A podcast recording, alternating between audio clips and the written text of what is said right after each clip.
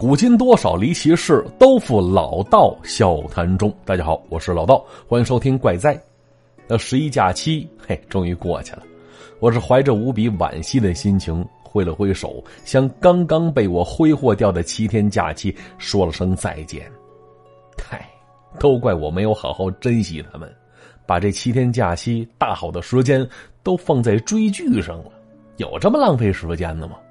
那如果能重来，我愿意多更新几期节目啊！可是人生没有如果，我已经把有限的生命浪费在无限的电视剧上了啊！关键是看得开心也行啊，都什么剧情啊？《如懿传》看得我这个揪心呢。看到帝后离心那一集，我跟我媳妇竟然还吵了一架，这图什么呢？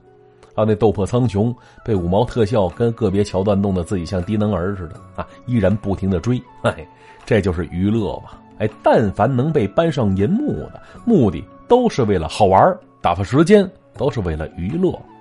这就好比想学历史知识，咱不能从宫廷戏里去学去；想当个厨师，也不能只看两集《中华小当家》就行了。所以说呀，影视小说里讲的，别太当真。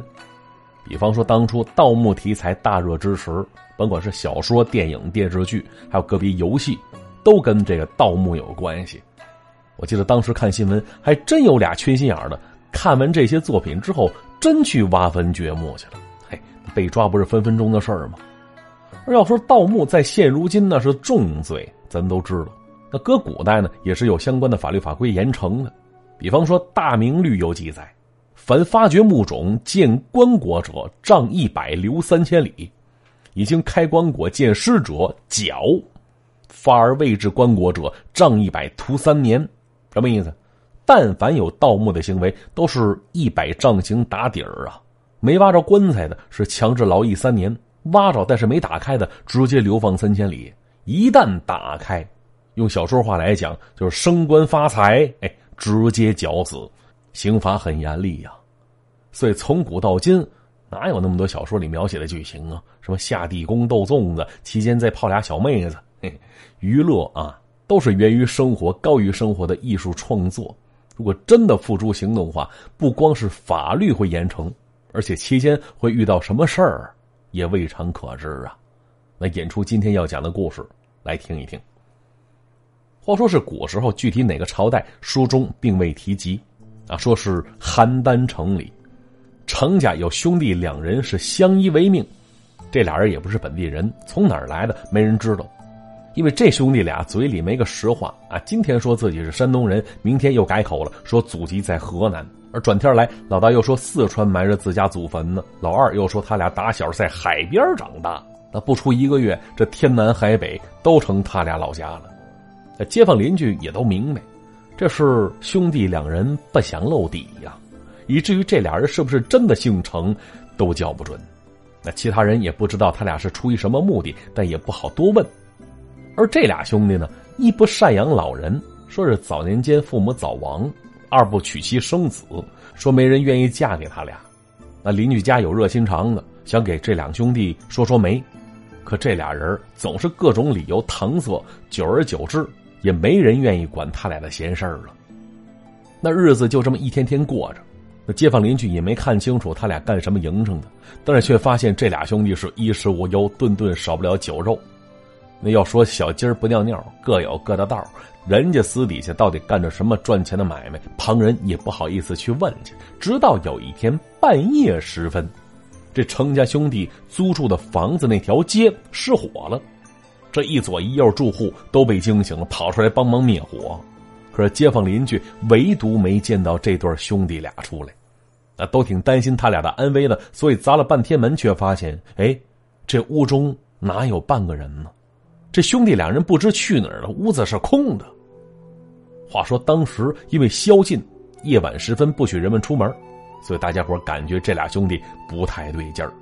而第二天发现这俩兄弟又回到家了，到底是几点回来的，没人知道。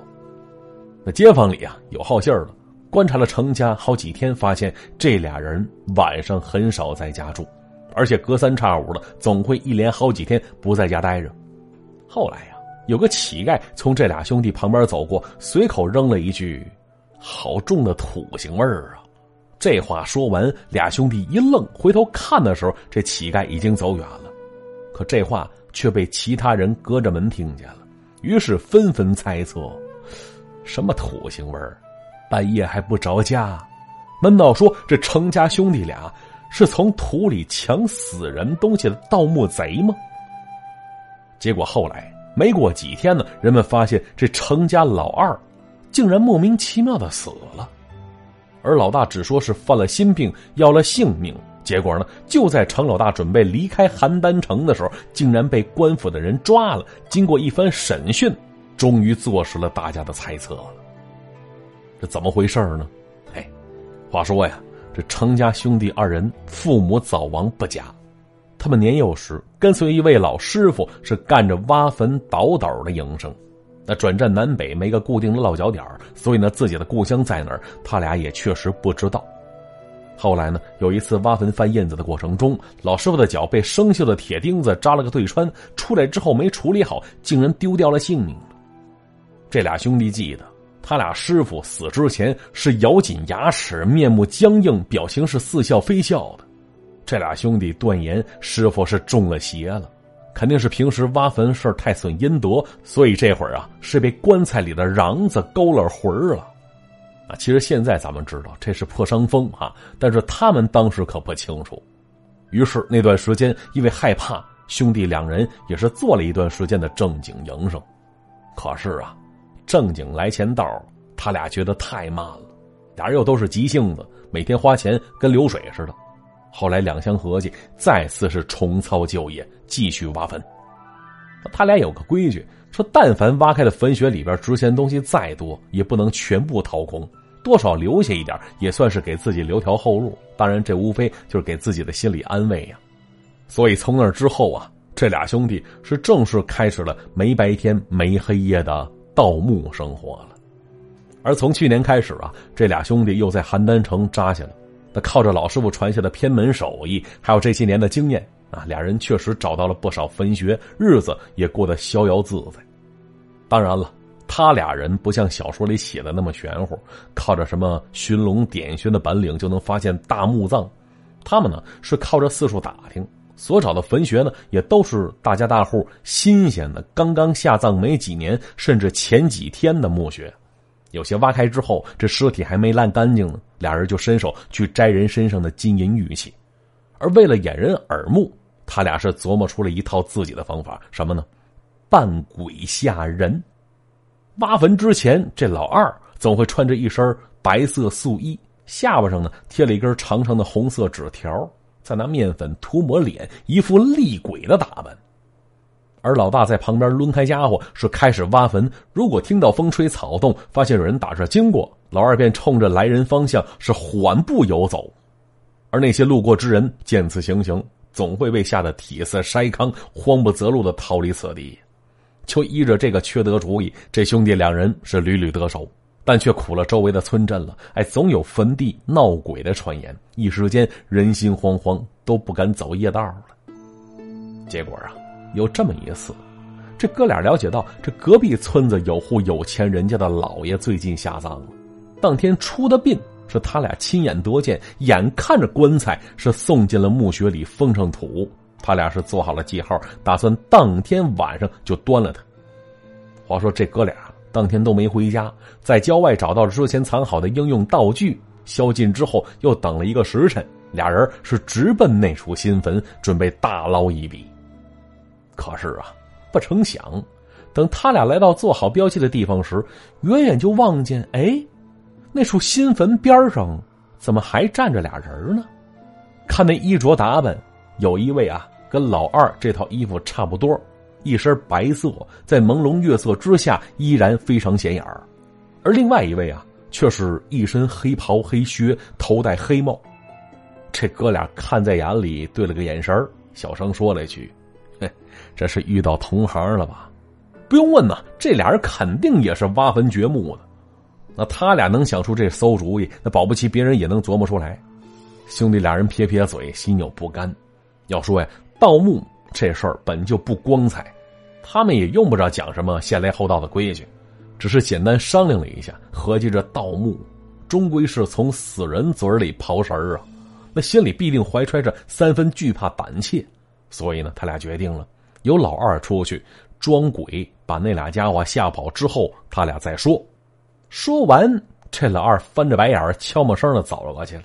可能是最近业务逐渐熟练吧，他这扮鬼吓人的手法，无论是从造型还是动作上，还真像是一个四处飘荡的游魂。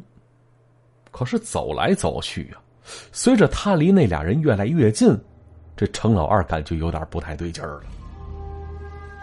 要说对方理应还没发现自己呢，那周围没人，他们不挖坟在那干杵着干嘛呢？而这会儿离得近了，他才发现，哎，眼前那俩人正往坟冢里看着呢，手里拿的东西却不是铁锹、铁铲之类翻土的工具。而是锁人的链子，这老二发觉有点不对劲儿了。此时再看这俩人的装扮，却越看越不像是人装出来的。啊，难道说自己今天是遇到正主了？想到这儿，只见那俩家伙身形一滞，仿佛发觉后边有人跟过来了，随即转过身来。这老二一见之下，被吓得面无血色，一声惨叫啊！而此时，这老大离得不近，听到老二的叫声，心想着：“哟，今天弟弟装神弄鬼的，可真卖力气啊！这叫声比往常那几次都瘆人。”可是渐渐的啊，这老大发现有点不对劲儿了。他看着老二没命似的往自己这边跑回来，而身后跟着那俩家伙，像是没脚似的，凌空飘动，追赶着他。可是没追出多远呢，那黑衣打扮的人将手里链子一甩，直接套住程老二之后，用力一拽，哎，好像把什么东西从二弟身上拽出来了。紧接着，二弟扑通一声，直接栽倒在地，就没动静了。那此时老大听得清楚，那白衣人说了一句：“既然如此，那就用他交差吧。”话音刚落，那俩人拖着链子，竟然消失不见了。这老大看着一切。起初没敢出来，等周围一切归于平静之时，他才小心翼翼的跑到了二弟身边，推了推他，没反应，而且触手冰凉，一探鼻息，竟然没气儿了。当时这程老大是捶胸顿足，痛哭不已。那转天来，附近有传言说昨天晚上闹鬼夜哭啊，但奇怪的是，以前听说鬼夜哭都是女鬼在那嘤嘤的啜泣，而昨天晚上那动静，一听就是个汉子，哭的那叫一个惨呐，听的人头皮发麻呀。哼，话说呀，那程老大当天晚上平复了心情，找了块地方将弟弟给埋了，本打算回家收拾一下东西就离开此地。可是不成想，这市井流传他俩是盗墓贼这个消息，已经传到了当地县令耳朵里了。于是立刻派人传唤他俩。那进了衙门，这县令发现，哎，这程家怎么只有一人前来呢？你那兄弟呢？于是大声喝问他。那程老大心里没准备，以为东窗事发了呢，结果没几句话就露馅了，之后全撂了。再后来。附近村那户有钱人家也听说了这事儿了，这才知道是在自己家坟地里出的事儿，不禁哈哈大笑。原来呀，那新下葬的新坟里边根本就没埋人，那是家里老太爷病重，在那儿埋了一副衣冠，为了躲死期骗鬼差用。没想到是阴差阳错，让程家老二做了替死鬼了。那想来也是多行不义的结果啊。所以说呀，当假的遇上真的的时候，哎，只能被吊打呀。看得出来，这一黑一白，那正是黄泉路上的好无常啊！七爷跟八爷，没错相传黑白无常那是游走在阴阳两地的鬼差，那是锁人魂魄带到冥府的引魂人，那也是十大阴帅当中的两位啊。那关于他俩当初是如何成为阴差的，咱们就不一一详说了。为什么呢？因为大家伙都熟悉，比我还熟悉呢。那是一段关于信义的故事。那咱们说点大家伙以前没听过的。想当初啊，我听说过这么一段传闻，今天讲给大家。说是当年在西北那边的一个小县城，有户人家姓黄，老黄是个文化人啊，平时少言寡语的，喜欢写字看书啊，特别老实。娶了个媳妇儿，跟他也挺投脾气的，两人互相照顾，生活也算是美满。但是呢，这俩人平生一大遗憾，没孩子。两口子年近四十岁，但是当媳妇的肚子一直没动静。为此，老黄带着媳妇儿是走遍当地医院，可是大夫却说这俩人各项指标都很正常啊，不像是那种不能生育的人呢。至于为什么一直没孩子，大夫猜测，是不是要孩子的方式不太正确、不太标准呢？那详细一打听，感觉也没啥不正确、不标准的，无非就那点事儿呗。而老黄为这事儿是茶饭不思，时间一久了，也开始留意一些小偏方了。可是不管怎么折腾，媳妇儿依然是怀不上。这求医未果，两口子也没别的办法，只能是向神明祈祷。那周围庙宇都走遍了，观音像下头都磕破了，就想求来一个孩子。这皇天不负有心人，这老黄这两口子终于盼来个孩子，但是不是生的。哎，这话说的蹊跷，这小孩子不是生下来的，那还是树上结的，地里长的呀。嘿，话说呀。那段时间，这老黄总认为没孩子是因为自己身体素质不好，于是每天天一亮就出门跑步去，提高身体素质。啊，结果有这么一天，大街上还没几个人呢，沿着小路一直跑到家附近的小公园里了。啊，周围清静，忽然间呢，他隐约听到一阵婴儿的啼哭声。老黄纳闷，循着声音找去，竟然发现了一个破旧的婴儿车，里边躺着个孩子。可是周围却一个人没有，这老黄心想：这谁家孩子呀？扔这儿干嘛呀？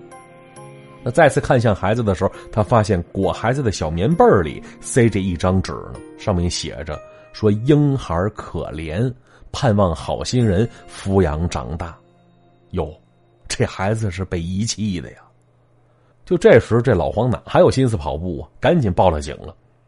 当他将孩子交到警察手中的时候，这老黄还有点失落呢。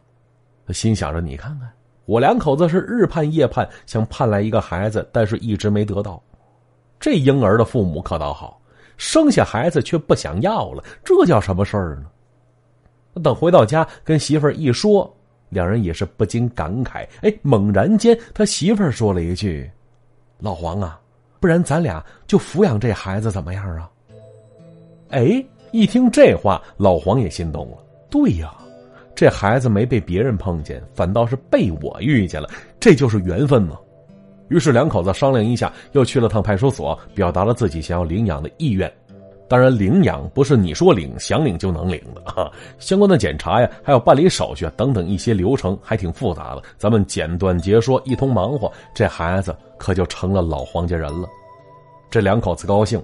盼了多少年？虽然不是亲生的，但是也是无比的喜欢。打这之后，这一家三口日子就这么开心的过着了。哎，对了，忘了说了，这孩子是个男孩，浑身上下一点毛病都没有。而这一年又一年的过去，这孩子小黄可就长起来了。要说小黄从小没有其他的爱好，唯独一样什么呢？爱串门当初啊，都住平房，各家各户有人的时候都是大门敞开。这小黄甭管认识不认识，总喜欢往人家里进。那人家主人一看是个小孩，也不跟他计较。那有认识老黄的，知道是他家孩子，还给他点糖块啊、瓜子什么的。这老黄两口子得知这儿子什么爱好啊，也没少从旁管教。但孩子依然是我行我素。结果有这么一次，老黄带着儿子去朋友家里串门去，大人互相聊着天没看住小黄，这孩子又出去瞎逛去了，走来走去。走进了一家，这家还养着鸡呢，挺大的院子。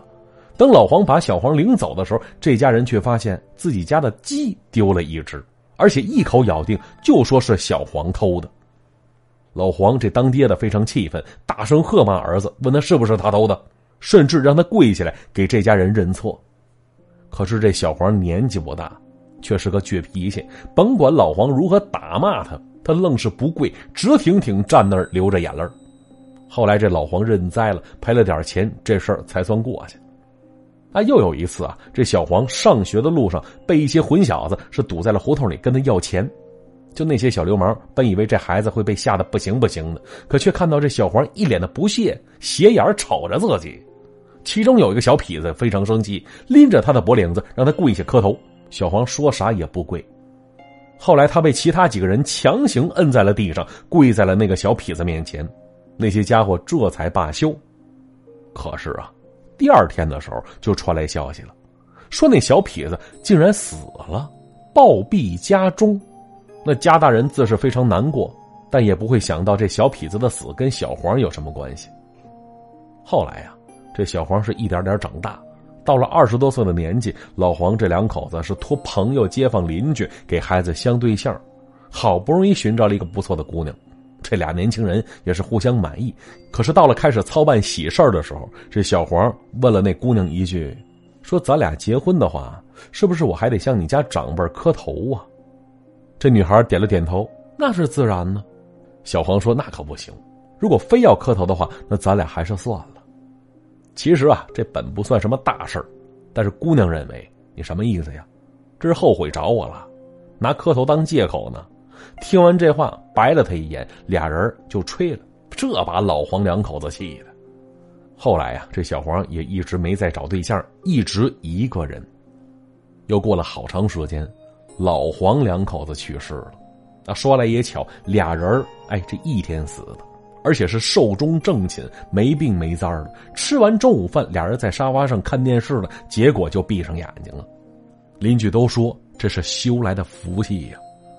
而小黄得知这个消息，人生第一次在父母面前跪了下来，磕了几个响头。而据当地老人说，说这小黄一辈子孤独一人，有传言说他不是普通人吗？他前辈子是黄泉路上的野路人。因为不管向谁下跪，那人当天晚上都会突然暴毙。就这样的人，注定孤独终老啊！好，故事讲到这儿也就结束了。那接下来看看往期留言板。首先要恭喜亚黄跟淘淘夺得上两期节目的王者沙发，恭喜恭喜！好，再来看其他朋友的留言。风影说了，说今天突然兴起偷看媳妇儿洗澡，脸上被糊了一洗底子，直到现在他还没认出我来呢。不说了，警察要没收手机了。哎，我就说嘛，怎么可能是自己媳妇呢？哎，怎么可能会有媳妇呢？哈，这鞋底子糊的，是不是把你从梦里呼醒了？那在这里祝大家伙夜夜有好梦啊！那说到做梦睡好觉，忍不住要跟大家介绍一个好东西了——素万乳胶枕。人说好的枕头胜过无数助眠的方法呀。如果最近经常失眠的话，你得研究研究是不是枕头出现问题了。如果真是的话，这乳胶枕绝对是你不错的选择。素万乳胶枕，听这名字就能知道是来自泰国。而要说泰国，不光有人妖，还有上好的乳胶，它的好处我就不一一细说了。记得加微信三七六幺二二三七六三七六幺二二三七六，人家不光卖乳胶枕，还有各种乳胶产品，想问啥直接问。人家老板也说了，咱们怪哉听友购买有大力度的折扣。比对旗舰店的价钱，会让你发现惊喜就在眼前啊！那各位买不买不要紧，加个微信了解一下，三七六幺二二三七六三七六幺二二三七六，感谢支持。再来看看其他朋友留言，蔡小刀说了：新婚之夜，趁老婆烂醉如泥，偷偷听道哥求读。啊，新婚之夜呀，竟然还有心情听节目呢？等啥呢？赶紧吧，掏出来呀！掏什么？红包呗，赶紧数一数，到底收了多少礼钱啊？楚江鬼君说了，说老夫插指一算，插指插哪儿了？这是？嘿，他说了，说这期节目如果不出意外的话，老道会扶我上墙的；如果出了意外，只能说明老夫与道兄无缘了。什么意思？威胁我呀？再说了，什么意外？意外就是这条留言竟然被赞的最多，我也是纳闷了。看来咱们听友都是喜欢满足别人愿望的小天使啊！啊。坟墓中的皇后说了：“说不能出去看人头，还是在家里抱着老道听手机，不是，是抱着手机听老道 啊！我还纳闷呢，莫名其妙被抱的这么猝不及防，原来是我看错了。哎，是我想多了。祝你幸福吧。好看时间，今天节目到这里就结束了。如果大家伙有有意思的故事或者是见闻，可以微信搜索‘主播老道’这四个字的全拼，再加上五二零。”添加我为好友，我在那儿等你呢。好，对于本期节目，大家别忘了点赞、留言、转发、评论。咱们下期再见，拜拜。